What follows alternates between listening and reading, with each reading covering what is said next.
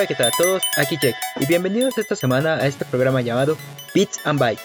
El día de hoy vamos a hablar acerca de una gran variedad de temas relacionados al mundo de la tecnología, tales como compañías de teléfono móvil, un empresario muy rico comprando algo muy caro, el metaverso, una cámara muy coqueta, Xbox Game Pass y una noticia muy interesante acerca de Capcom. Así que, bueno, por lo que yo veo, siento que es una gran variedad.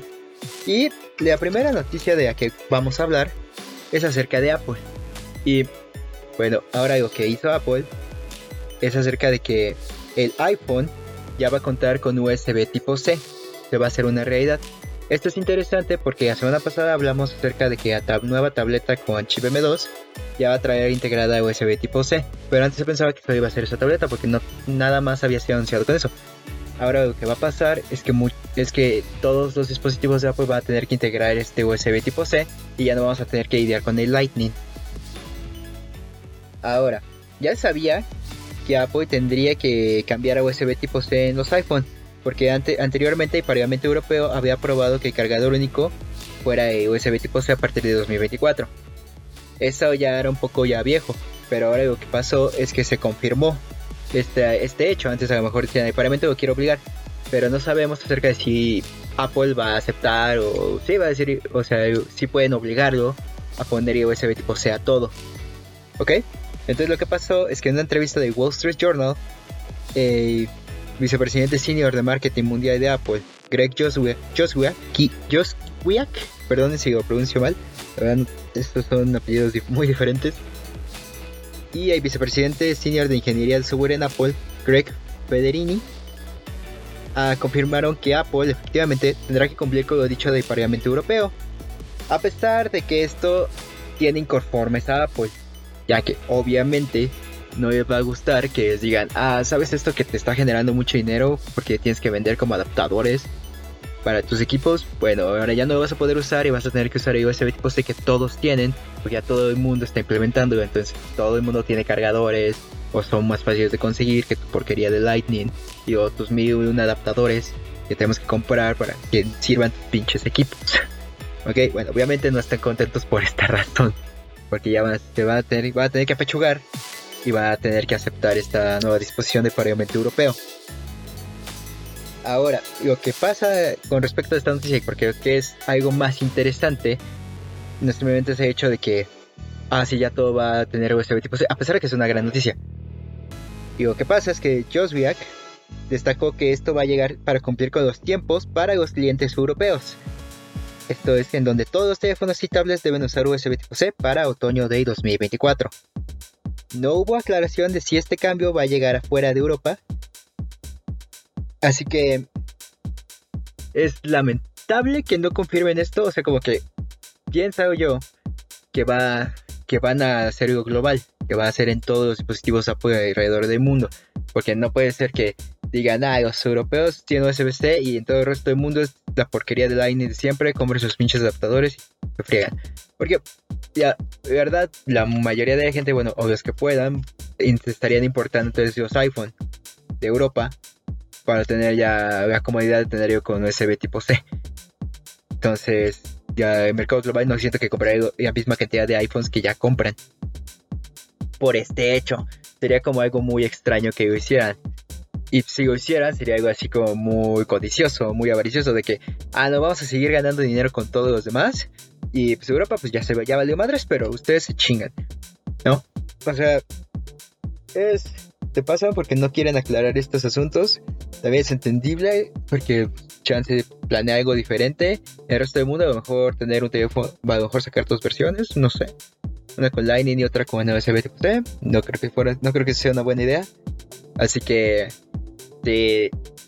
no, no pienso que lo hagan, pero esperemos en el futuro ya nos den más noticias acerca de que todos los dispositivos iPhone, Apple van a tener USB tipo C y por fin vamos a tener poder deshacernos de los mil y un adaptadores de esas por que esa maldita compañía nos hace comprar simplemente para conectar ya, conectar nuestro aparato o audífonos o así.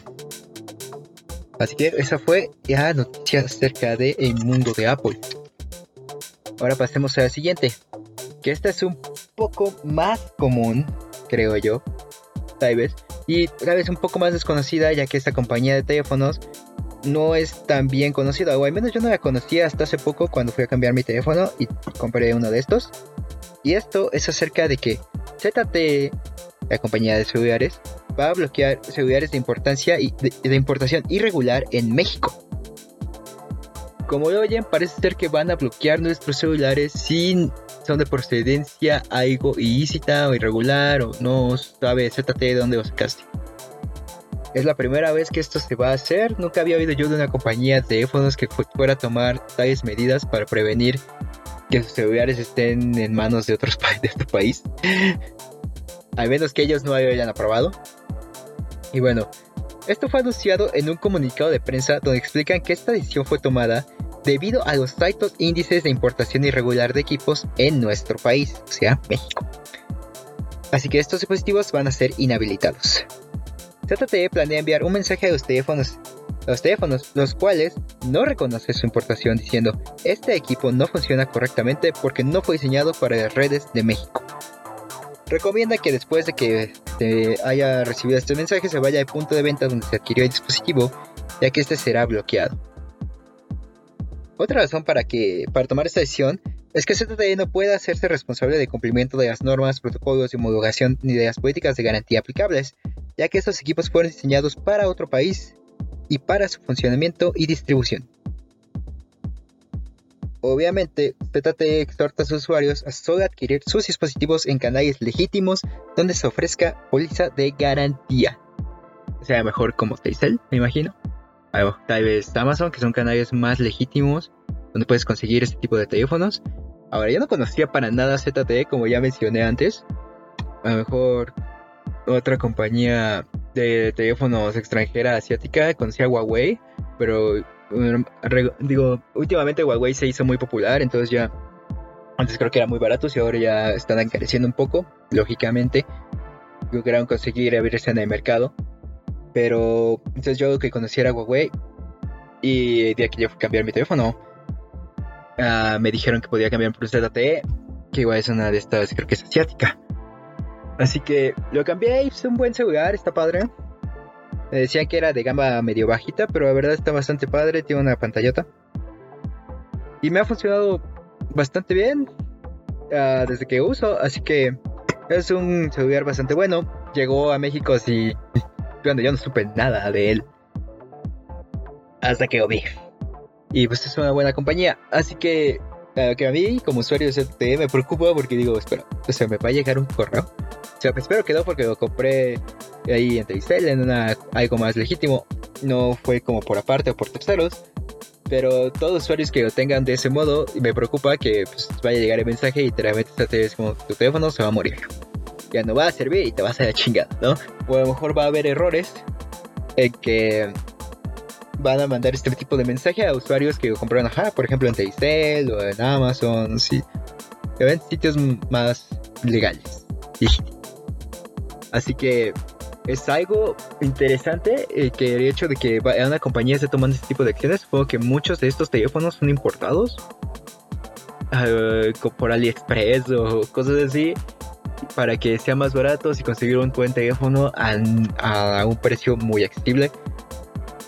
Así que para gente que tenga ZTEs de este modo, uh, nada más estate atentos. Esperemos esto no sea implementado, pero a lo mejor si llega un mensaje así, pues corre con el que te lo vendió, a lo mejor puede hacer algo si tiene garantía, bueno, si lo conseguiste en un lugar que tiene garantía, si no, pues esperemos no sea implementado de esta manera tan severa como lo hace ver ZTE en este comunicado, pero eh, obviamente hay que estar atentos, atentísimos para que no vayamos a perder nuestro teléfono. Y si lo llegamos a perder, pues ya no comprar ZTE, la neta a, menos que sean un lugar legítimo, si van a estar implementando esta, este nuevo tipo de disposición en nuestro país. En una disposición nunca antes.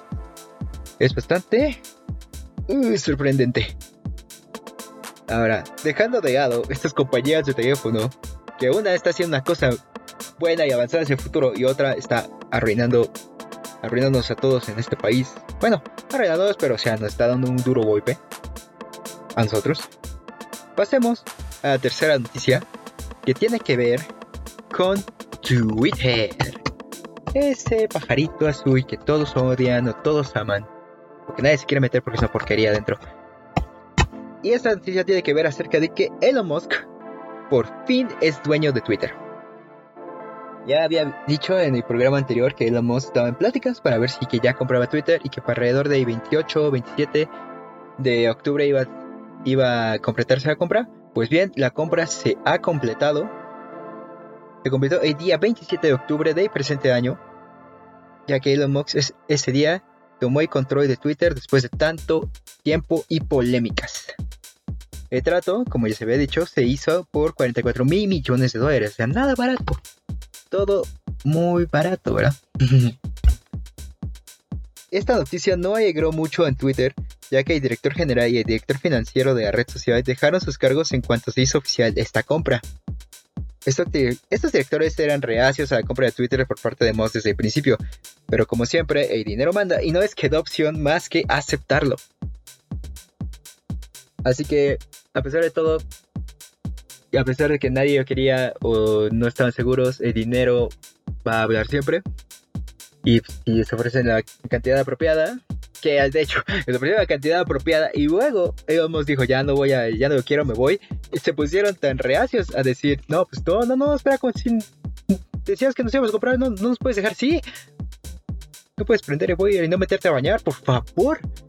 Tan, reacios a que los compraran que se metieron a pedos legales a Bosque. Y de esos pedos legales se hicieron tan grandes que nos dijo, ok, ok, bueno, ok, sí te compro, sí te compro. Y este es el resultado. Así que miren que dinero manda, ¿eh? Ahora, Moss ya tiene el control de Twitter.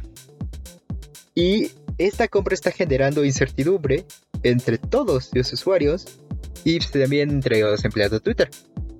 Ya que no se sabe el futuro de la red social en el apartado de la libertad de expresión a la cual nos tiene acostumbrados. Y aparte de todo esto, es que no se sabe qué va a pasar acerca de los empleos de los trabajadores de Twitter, ya que hay rumores de que Musk tiene intención de despedir al 75% de estos. Así que hay mucha incertidumbre respecto a qué va a pasar con esta compra de Twitter, tanto laboralmente para los empleados de Twitter como financier digo, no financieramente, tanto en la expresión acerca de los usuarios. Porque la red es bastante libre, puedes subir bastantes cosas, puedes argumentar lo que tú quieras, incluso cosas que obviamente están mal, así de lleno, porque puedes decir cosas racistas o digo machistas y sin ningún reparo puedes decir y pues, la gente es la que te jode, no Twitter. Twitter acepta todo eso. También muchas opiniones políticas de cualquier lado, de izquierda o derecha, acepta, acepta la plataforma y tú que tú lo digas, porque es tu pedo. La plataforma no te soporta ni te dice nada, pero te deja decirlo. Ahora el problema es que con Mosca y Bando no sabemos si Mosca va a implementar medidas. A lo mejor no puedes hablar política para nada en esta plataforma. Y si me dices algo de política, te bandeamos. No importa qué. A lo mejor si está algo racista o algo machista, estás baneado de, de, de inmediato. Ahora, no quiere decir que tenga, sea bueno decirlo, pero simplemente el hecho de que hay muchos tipos de personas en el mundo y pues, hay muchos tipos de opiniones, cosas buenas, cosas malas, cosas de juegos, cosas de cine, cosas de comida, cosas de artistas. Entonces puedes opinar que te gusta o no te gusta, o un tema en específico, cuál es tu opinión, sea buena o mala es tu opinión. Simplemente esa es la libertad de expresión. Entonces, si es tipo Musk llega a decir yo voy a decir que no se puede decir esto, entonces Twitter ya por sí está perdiendo. Ya no va a ser el mismo de antes. Esa es la incertidumbre que toda la gente, los usuarios tienen respecto a qué va a pasar con esto, ¿no? ya no se va a poder expresar uno de la misma manera o a lo mejor va a favorecer a alguien de alguna manera para que su mensaje llegue a más gente. ¿No? Porque ahora ya no es parte de una compañía como que a lo mejor se mantenía anónima o en el, no anónima, perdón. Se mantenía en un estado más neutral, a lo mejor ahora sí toma partido. Y con esto me refiero a lo mejor a temas de política o temas muy controversiales, ¿no? Como cosas de aborción o cosas así. O sea, para decir esto está bien o esto está mal. ¿No? Eso es lo que es, da miedo, ¿no? Que ahora a lo mejor ya perdimos una red social donde podíamos expresarnos más libremente para tener algo así como más controlado y hay, capricho de alguien más, que en este caso es Musk. Que este güey, o sea, tiene una agenda. Se va a tener, se va a tener una agenda con algún político o algún empresario y va a utilizar esta plataforma para eso. O sea, no seamos tontos. Así que es algo muy preocupante y pues, veremos qué para esta plataforma en un futuro. Aparte de esto, tenemos que sumar que va, eh, los empleados de Twitter muchos van a perder el empleo. O esto que se especula. Ya de por sí ya perdieron el empleo de los directores, ¿no? Algunos directores generales, creo, o se fueron, o al mismo tiempo Monstruos despidió de luego lo que llegó. Entonces, uh, en, los, en los empleos bastante inseguro. Y pues lo mismo va a pasar con la libertad de expresión. ¿Qué, ¿Qué pasará con Twitter? Solo el tiempo lo dirá. Y esperemos que sea o no cambie mucho. O no cambie para nada o si cambia, que no sea un cambio malo, ¿no? Algo bueno. Ok, esa fue la tercera noticia acerca de Twitter. Ahora pasemos a la siguiente, que es acerca de otra red social, bueno, relacionada con una red social bastante famosa, que en mi opinión ha estado cayendo a lo largo de los años. Ya no es lo mismo que antes. Pienso que es una plataforma que a lo mejor usa gente un poco más grande. o gente que no sé por qué no, se mete a Twitter o no está tanto en redes sociales. Y esta plataforma es la de el metaverso está cayendo. Y con eso me refiero obviamente que trata acerca de Meta, la empresa que la nueva, eh, bueno, la empresa era Facebook y Facebook se deshizo y pasó a ser Meta y por eso se llama Metaverso, el universo de Meta. Y bueno, lo que pasa es que Facebook dejó de existir y se convirtió en Meta, compañía que engloba Facebook, Instagram, WhatsApp y Oculus. Esto siempre se ha visto como algo incierto, ya que Mark Zuckerberg está, está empecinado con el metaverso. Está empecinado con este metaverso. Ok, entonces esto es lo que pasa con Meta. Es, la, es como esa aglomeración de Facebook, Instagram, WhatsApp y Oculus, ¿no? Y dentro de Meta, Mark Zuckerberg, que es el presidente, bueno, uno de los más conocidos en Facebook, está empecinado a hacer realidad de metaverso. ¿Ok? Pase lo que pase y quiere hacer que esto suceda. Ahora bien, los que no sepan qué es el metaverso, yo antes no lo entendía. Veía que era como algo de realidad aumentada o realidad virtual, ¿no? Pero no entendía exactamente qué era lo que iba a hacer el metaverso, o si era algo consistente, o qué iba a hacer con esto, con Facebook, Instagram, WhatsApp, o sea. Ahora, algo que investigué, viendo videos acerca de metaverso directamente de Meta, es que el metaverso es como tener un mundo de realidad virtual donde tú puedas hacer cosas de trabajo, de juegos, interacción social, ejercicio, o sea, todo ese tipo de cosas. Esto con realidad aumentada o realidad virtual, requiriendo obviamente unas gafas especiales de realidad virtual o unas gafas especiales de realidad aumentada. Supongo que la realidad aumentada pues para poder ver tus chats, o relojes, horarios, así en tiempo real, o a lo mejor hasta simular que tienes a una persona enfrente mientras tú estás haciendo una actividad, ¿no? Entonces, la persona puede, tú, con tus lentes de realidad virtual, puedes ver a esa, esa persona que está lejos, o puedes ver algún objeto con el que interactuar y jugar o trabajar, ¿no? Con estas gafas de realidad aumentada. Pero realidad virtual es otra cosa, ¿no? A lo mejor puedes entrar a realidad virtual e interactuar con tus amigos o ir a un concierto o así. Ahora, esto es, esto, es algo que en mi opinión es algo muy... Es algo que puede, ya existir porque tenemos una cosa llamada VR Chat, que simplemente es con las googles de realidad virtual. Te metes en un espacio virtual donde hay gente crea mundos, donde y en esos mundos tú puedes entrar con un avatar virtual, con un modelo 3D. Esos modelos 3D son customizables, tú puedes mandarlos a hacer o hasta lo puedes hacer tú mismo modelándolo, ¿no? Puede ser algo que tú quieras, ¿no? Puede ser un dinosaurio, puede ser un personaje de anime, puede ser cosas, no sé, puede ser una piedra, un inodoro, o sea, con cualquiera de esos modelos, ¿no? Ya cambian dependiendo de qué tan fancy o quieras, ¿no? Con esto me refiero a, lo mejor tiene movimiento de los dedos, pueden mover las piernas, eso ya cuando te sincronizas con, porque los baules de realidad virtual tienen como unos, unas manoplas o unas como manos para mover las manos y también puedes meterte como conectores ponerte que te detectan movimientos, después mover el avatar. Pero eso ya depende que qué tan fancy sea este avatar. Ok, pero eso es enviar chat. Entonces esto ya está implementado y lo que propone Metaverso es literalmente eso.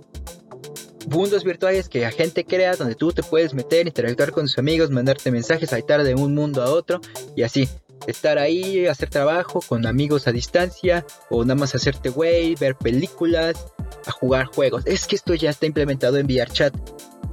Entonces yo no entiendo por qué Meta quiere decir, ah, es un metaverso y se va a hacer vamos a hacer exactamente esto que ya está en VRChat, que es lo que yo veo que está en VRChat.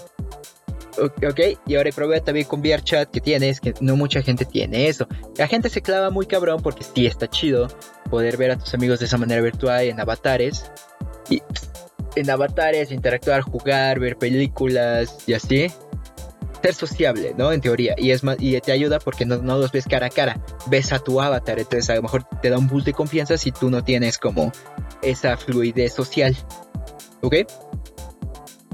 Entonces esto está implementado en el Chat. Metaverso yo no sé por qué quiere hacer. Y a lo mejor daría una fórmula diferente, ¿no? A lo mejor. Porque Chat no es así como muy bonito. O sea, lo más bonito que puede haber son que los modelos de, de las personas estén chidos o que un mundo sea padre. ¿Ok? Pero eso lo hace alguien independientemente, no es como una compañía. O a lo mejor puede ser una compañía, pero no, no, no, no tiene una, nadie de una compañía tiene uno tan grande en VRChat, ¿ok? Es más que nada por puro fan o por puro usuario. Entonces el mundo de VRChat no es así tan bonito, tan tan espectacular como como con gráficas así tan chingonas de videojuego actual. Se ve algo ya viejo gráficamente. Lo que veo que, que esta cosa de metaverso quiere hacer es que se vea muy real. Entonces, lo que propone es algo muy idealista, muy irreal, muy utópico acerca de que se va a ver todo bien chido, vamos a interactuar con realidad aumentada bien cabrón, el güey va a estar algo de mí, casi que si lo puedo tocar, vamos a estar jugando básquetbol con realidad aumentada y es como, no mames. a lo mejor podría llegar a pasar en un futuro próximo, pero ahorita, ahorita no al menos no de esta manera en que ellos quieren obligarlo a pasar, o sea, a lo mejor poco a poco te da y eventualmente llegamos a ese futuro donde tenemos algo así, aumentada, tan fácil de hacer y tan accesible, y lo mismo con realidad virtual. Ahorita es muy caro, ¿ok? Es muy caro y por eso nadie, casi nadie lo tiene. Por eso VRChat sí es popular, pero nada más obviamente con, con algunos de usuarios que tienen VR, ¿ok? Y aparte de eso, tienes que comprar un modelo o tener un modelo 3D para meterte ahí. O sea, hay gratis, pero obviamente pues, no están tan. Y les digo que algunos ya se, se pueden mover, te pueden detectar tu movimiento y puedes moverte tú. Así que, sí. O sea, es difícil este tema de metaverso porque no siento que sea algo que se vaya a implementar actualmente. Es algo muy estúpido pensarlo y siento como ya dije que se va a implementar de manera natural con la tecnología desarrollándose al paso que va, no obligándola. Y así un día vamos a tener esta, este tipo de cosas más accesibles. Y bueno, dicho esto, y por lo que chat y Metaverso parecen tanto, y por lo que creo que no es algo que se vaya a implementar, que vaya a servir por el simple hecho que no es accesible a todos, por lo costoso que es, pues Meta presentó que en un informe financiero que corresponde al tercer trimestre de año fiscal de 2022, hay malas noticias. Y es que la compañía, como segundo periodo, tuvo segundo periodo registrando caídas. Esto es importante ya que antes de Meta, Facebook tenía, tuvo, tomó muchos años para que Facebook registrara números negativos. Meta atribuye que estos resultados negativos al duro momento que se vive en materia de publicidad digital. Y lo que pasa también, y ellos dicen eso, pero las divisiones de Meta que se encargan de metaverso perdieron más de 3.600 millones de dólares. O sea que, por lo que se ve, estos güeyes están invirtiendo, ¿eh? porque les digo, quieren hacer algo muy utópico donde se vea todo muy, muy chido, gráficas super cabronas, inversión total. Les digo, esa cosa de que puedes jugar básquetbol con el güey de al lado y ese güey está, no sé, en Europa y tú estás en México. No, y puedes jugar así como si estuviera ahí ¿no? Tan natural, sin pensar de los pedos de conexión, ¿no? Tener internet para que soporte esos, no, todo está así cabrosísimo. eso es en realidad aumentada. Con realidad virtual podrías hacerlo, ¿no? Pero aumentada, bueno, que sea, ¿no? está perdiendo este dinero porque están enfocando sus esfuerzos a hacer esto tan utópico, hacerlo tan chido, tan genial, que no les está quedando, pero siguen y siguen y siguen intentando. Están perdiendo dinero. Y pues, lo malo de este asunto es que Mark Zuckerberg, o sea, como que no lo suelta. Dice, así ah, estamos perdiendo dinero, pero voy a seguir adelante con esto. Porque ahí dijo que va a ser un error para nosotros no centrarnos en estas áreas que creo serán fundamentalmente importantes para el futuro. Creo que nuestro trabajo aquí será de importancia histórica y creará la base para una forma totalmente nueva en que interactuaremos entre nosotros. Ok, suena utópico y me agrada su concepto. Se ve que es, este güey es un visionario que quiere intentar algo nuevo y quiere que esto sea una realidad. El problema es que no es algo asequible actualmente y esto le está costando a su compañía. Así que si yo quiero hacer, vas a ir perdiendo tu compañía financieramente, ¿no? Porque a pesar de que logre un resultado, ese resultado yo no creo que sea algo bueno. Algo así como lo que propone de que vamos a estar todos conectados todo el tiempo con nuestros lentes de realidad virtual y realidad aumentada, va a estar tan chido, no sé qué. Cuando eso ya existe, y ya existe y se ve que, o sea, no todos lo tienen y no todos lo están usando todo el tiempo. ¿Me entiendes? O sea, ya, ya, no entiendo ya en esta edad. Pero bueno, ya ves, sabe cómo está abierta chingada madre lo que sea. Bueno, esa fue la noticia acerca de por qué el metaverso está cayendo y que no está dando resultados. Así que vamos con la siguiente noticia que es un poco más ligera. Y eso se trata acerca de una nueva cámara. Esta cámara hecha por Nikon, que es la Z30, que es perfecta para creadores de contenido. Ahora, esta cámara brinda más de dos horas de grabación para que no tengas que preocuparte acerca del estado de la batería en todo momento y puedas concentrarte en grabar. Hay que destacar que este es un equipo liviano y práctico para que sea fácil llevarlo a todos lados.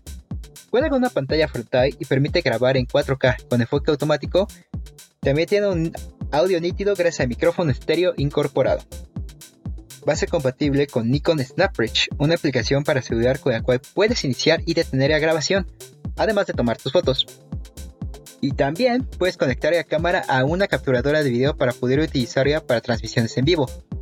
Con esto tendrás una imagen Full HD a 60 frames o 4K a 30 frames por segundo asegurada.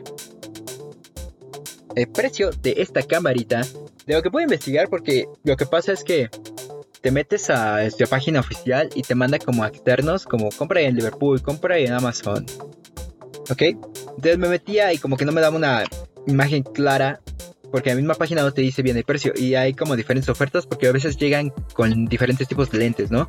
Para el zoom o lo que sea. Entonces hay diferentes ofertas. La que yo vi es que está de 20 mil pesos para arriba. El máximo llega un poquito arriba a 30 mil pesos, 32 mil o algo así. Pero vi una oferta en Amazon que decía que estaba a 19 mil. Entonces está variando entre esos precios. A lo mejor que 15 mil a 30 es como el rango que puedes obtener esta cámara. Depende del accesorio con el que quieras. Esta cámara, digo, que dice es que es bastante interesante que puedas conectar una capturadora de video y al mismo tiempo hacer tu cámara para transmisiones en vivo. Con una buena resolución, muy buena resolución y un frame rate bastante bueno.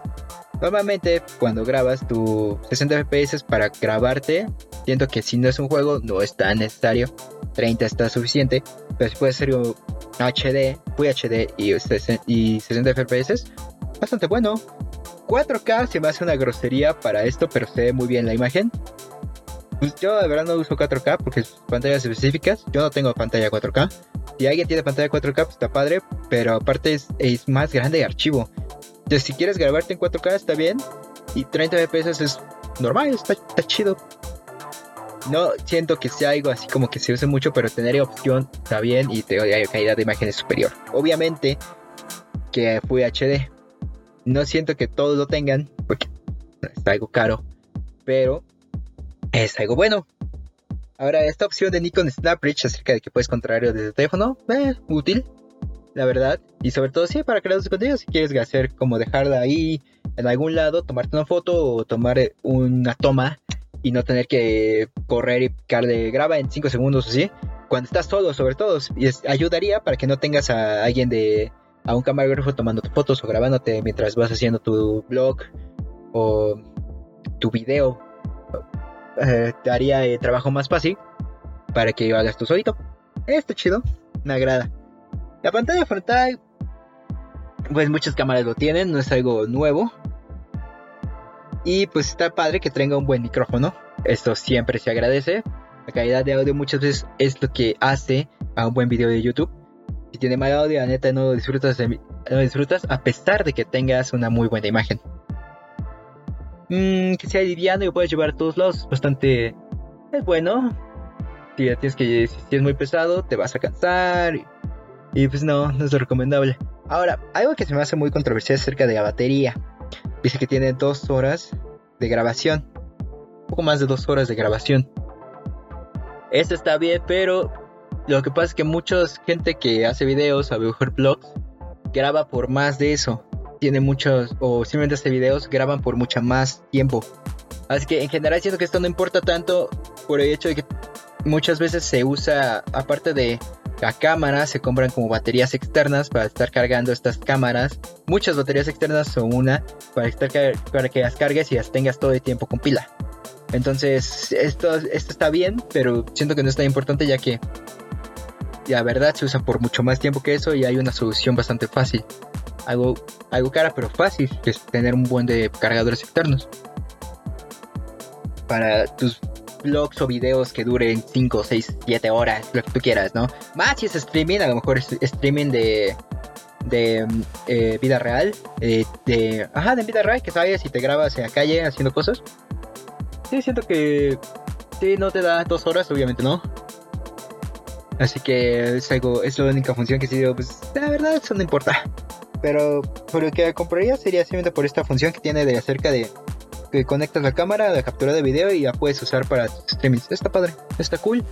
Para blog y para stream. Está bastante conveniente, bastante coqueto.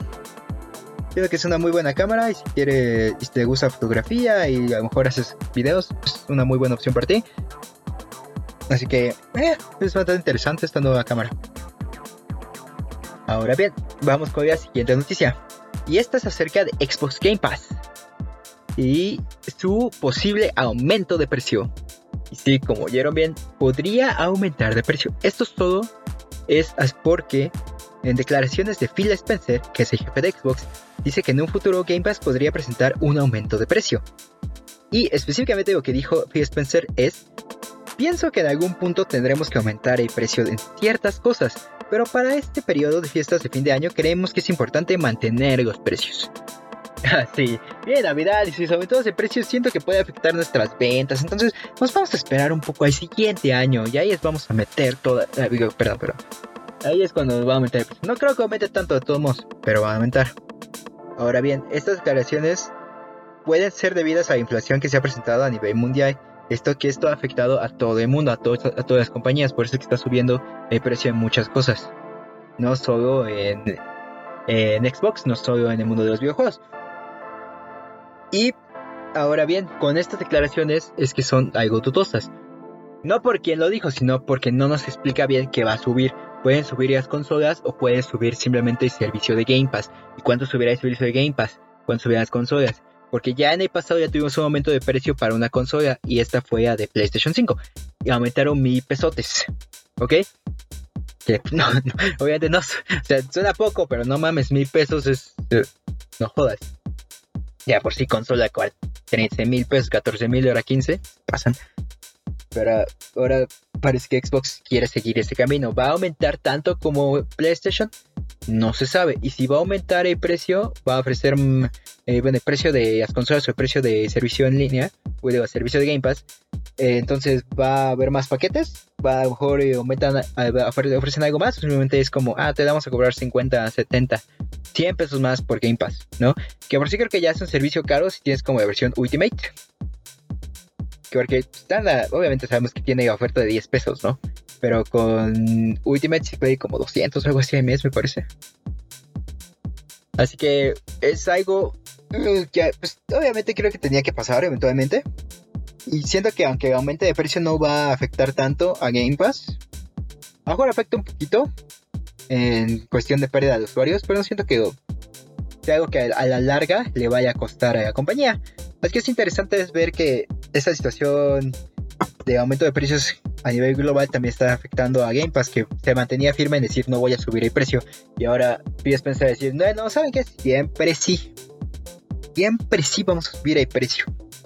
Y por un servicio bastante bueno que ofrece muchos juegos, muchísimos juegos por un precio accesible. La verdad, pues es una galería de juegos bastante, bastante, bastante grande. Y simplemente tienes que pagar y que 200, ciento y tantos pesos al mes para tener por pagas anual. Y ya simplemente juegos nuevos de lanzamiento los pones en Game Pass día o. Es una muy buena oferta. Ahora lo interesante de esto pues es que puede aumentar de precio. Puede aumentar de precio y aquí en México que somos territorio Xbox nos va a afectar bastante. Nos va a doler que nos vayan a hacer esto, pero ni modo. Es algo interesante que había que comentar y bueno, esto es todo con respecto acerca de eh, la subida de precio de nuestro querido y amado Game Pass. Ahora bien, vamos a pasar a nuestra última nota y esta tiene que ver con una compañía de videojuegos que ha hecho uno de los, de los mejores juegos jamás visto. En mi opinión, claramente. Y estos son juegos como Resident Evil, Street Fighter, Devil May Cry, ah, Darkstalkers, cosas así. La compañía siendo Capcom. Ok, y lo que pasó con Capcom, y por lo que creo que es importante mencionar, porque es diferente al usual de donde vienen las noticias, donde vienen como. de donde nos enteramos de fechas de lanzamiento así. Es porque en un reporte financiero de Capcom, estos revelan algunas fechas de salida para sus futuros proyectos. Ahora bien, el reporte financiero decía que Capcom está planeando sacar ah, nada más un gran juego antes de su de final de su año fiscal. Ahora Capcom es una compañía japonesa y las compañías japonesas tienen el año fiscal eh, o termina de primero de abril o 31 de de marzo o 31 de marzo.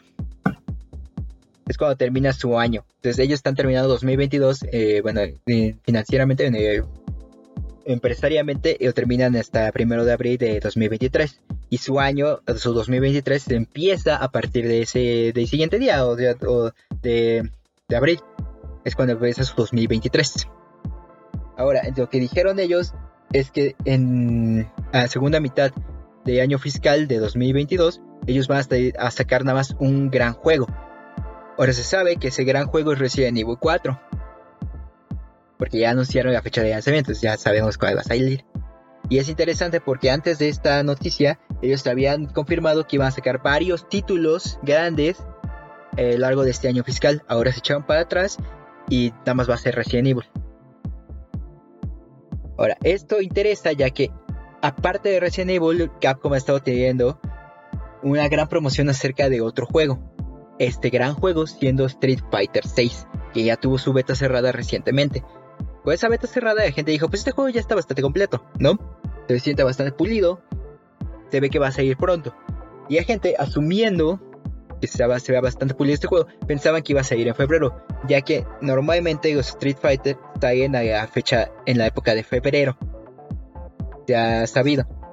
Entonces se especulaba que iba a salir en febrero, y luego Resident Evil me parece ya en marzo, iba a tener su, todo su turno, y íbamos a tener Resident Evil y Street Fighter a principios del siguiente año, ¿no? Cool, uh, todos ganamos pues ahora resulta que no. Y por eso es que es interesante que esta noticia o estos datos hayan salido de este reporte fiscal, que este reporte fiscal Capcom lo tiene que hacer porque es una compañía pública. Entonces no fue casi como que sacara a alguien los datos y los liqueara. No, ellos lo publicaron públicamente. Publicaron públicamente. y ahí fue donde todos se enteraron de esto. Entonces lo que esto implica, y porque es algo grande, es porque entonces Street Fighter 6, que es un de peleas muy esperado, no va a salir a principios del siguiente año. Podría salir después de abril, durante abril, o hasta junio, verano, primavera, no sé. No hay una fecha específica ahora. Es territorio desconocido, ya que no es usual que Capcom saque estos juegos después de febrero. Ahora, algo que afectaría el mundo de los videojuegos es que Street Fighter es un gran juego de peleas, ¿no? Y el juego de los juegos de peleas son algo de nicho piensas, puedes creer que son muy grandes, pero la verdad todavía siguen teniendo un nicho, a pesar de que ya hayan, se hayan agrandado últimamente, gracias a los streamers y así. Ahora, estos juegos de nicho, o sea, no venden mucho. Y lo que pasa con Street Fighter es que va a estar saliendo el siguiente año, a lo mejor a mediados, y va a estar compitiendo con otra gran compañía. Esta compañía siendo Enares. Enares es, es NetherRealm Studio. Y NetherRealm Studio hace los juegos de Mortal Kombat. Entonces, y se rumorea desde hace mucho tiempo porque ya no lo han sacado y ha estado diciendo el productor Ed Boon en Twitter desde hace mucho tiempo que están, están trabajando en un nuevo juego. Este nuevo juego aún no ha sido revelado y ya se tardaron demasiado en revelar el juego. Ha estado en la completa oscuridad por mucho tiempo. Se piensa que va a revelarse en los Game Awards de este año y va a ser seguramente eh, nuevo Mortal Kombat o a lo mejor un nuevo Injustice. Pero si se revela este año, a finales, seguramente va a salir igual como a mediados del siguiente año, lo que implicaría que va a estar compitiendo directamente con Street Fighter. ¿Ok? Ahora este mercado ya está competido y comparten audiencia. Entonces va a obligar a las personas a elegir entre Mortal Kombat o Street Fighter. Personalmente yo elegiría Street Fighter. Mortal Kombat no me gusta el gameplay. Está chido, sangre, gore, destrucción, pero no me gusta el gameplay. Lo que sea, pero pues va a dividir a la audiencia, va a hacer que las ventas a lo mejor, si Street Fighter podría vender 5 millones de salida, con si está compitiendo contra Mortal Kombat, a lo mejor vende uno, ¿no? Porque obviamente, a nivel, en vista general, Mortal Kombat vende más. Va a vender más definitivamente que Street Fighter, ¿ok? Es por esto que es una mala noticia, o bueno, es que es, algo bueno que se hagan muchos juegos de pelea y buenos de peleas chidos, buenos, el siguiente año, pero si compiten de ese modo, pues no gana en general la industria de juegos de pelea. Y es por eso que esta noticia me impactó, me, me llamó mucho la atención, porque aparte de esto, hay otra competencia, posible competencia, que podría ser Tekken 8. Que es otro gran juego de pelea, amado por todo el mundo, que gusta los juegos de pelea y una competencia directa otra vez con Street Fighter, con, con Street Fighter y, Mortal Kombat o Injustice. Entonces va a ser una gran competencia, eh, a lo mejor a mediados del siguiente año, donde vamos a tener como tres, posiblemente tres juegos de pelea peleando por nuestra atención. Ya, a mí se va a hacer muy cool que peleen entre ellos, pero pues también quiero que crezcan y si se pelean y se comen entre ellos, es algo triste, ¿no? Entonces es algo interesante esta noticia acerca de cómo salió esto simplemente este tema de un reporte financiero hecho por esta compañía Capcom. Así que es algo para que pensar, ¿no? ¿Cómo podría salir el mercado de los juegos de pelea el siguiente año? Hmm, con esta noticia de que va, no, no siempre no va a salir en febrero. Y todo lo que implica que no salga en febrero de Street Fighter. Y ahora tenemos una pelea entre Street Fighter y Mortal Kombat, bueno, Nenares. Y posiblemente Tekken 8. va a ser un gran año para los juegos de pelea, pero uy, la cartera va a sufrir. la cartera va a sufrir y espero que estos juegos tengan grandes ventas cada uno. Como las expectativas las superen y con eso tengamos muchos más juegos. Ok, esta fue nuestra última noticia del día de hoy. Espero les haya gustado este podcast y como siempre nos vemos la siguiente semana. Adiós.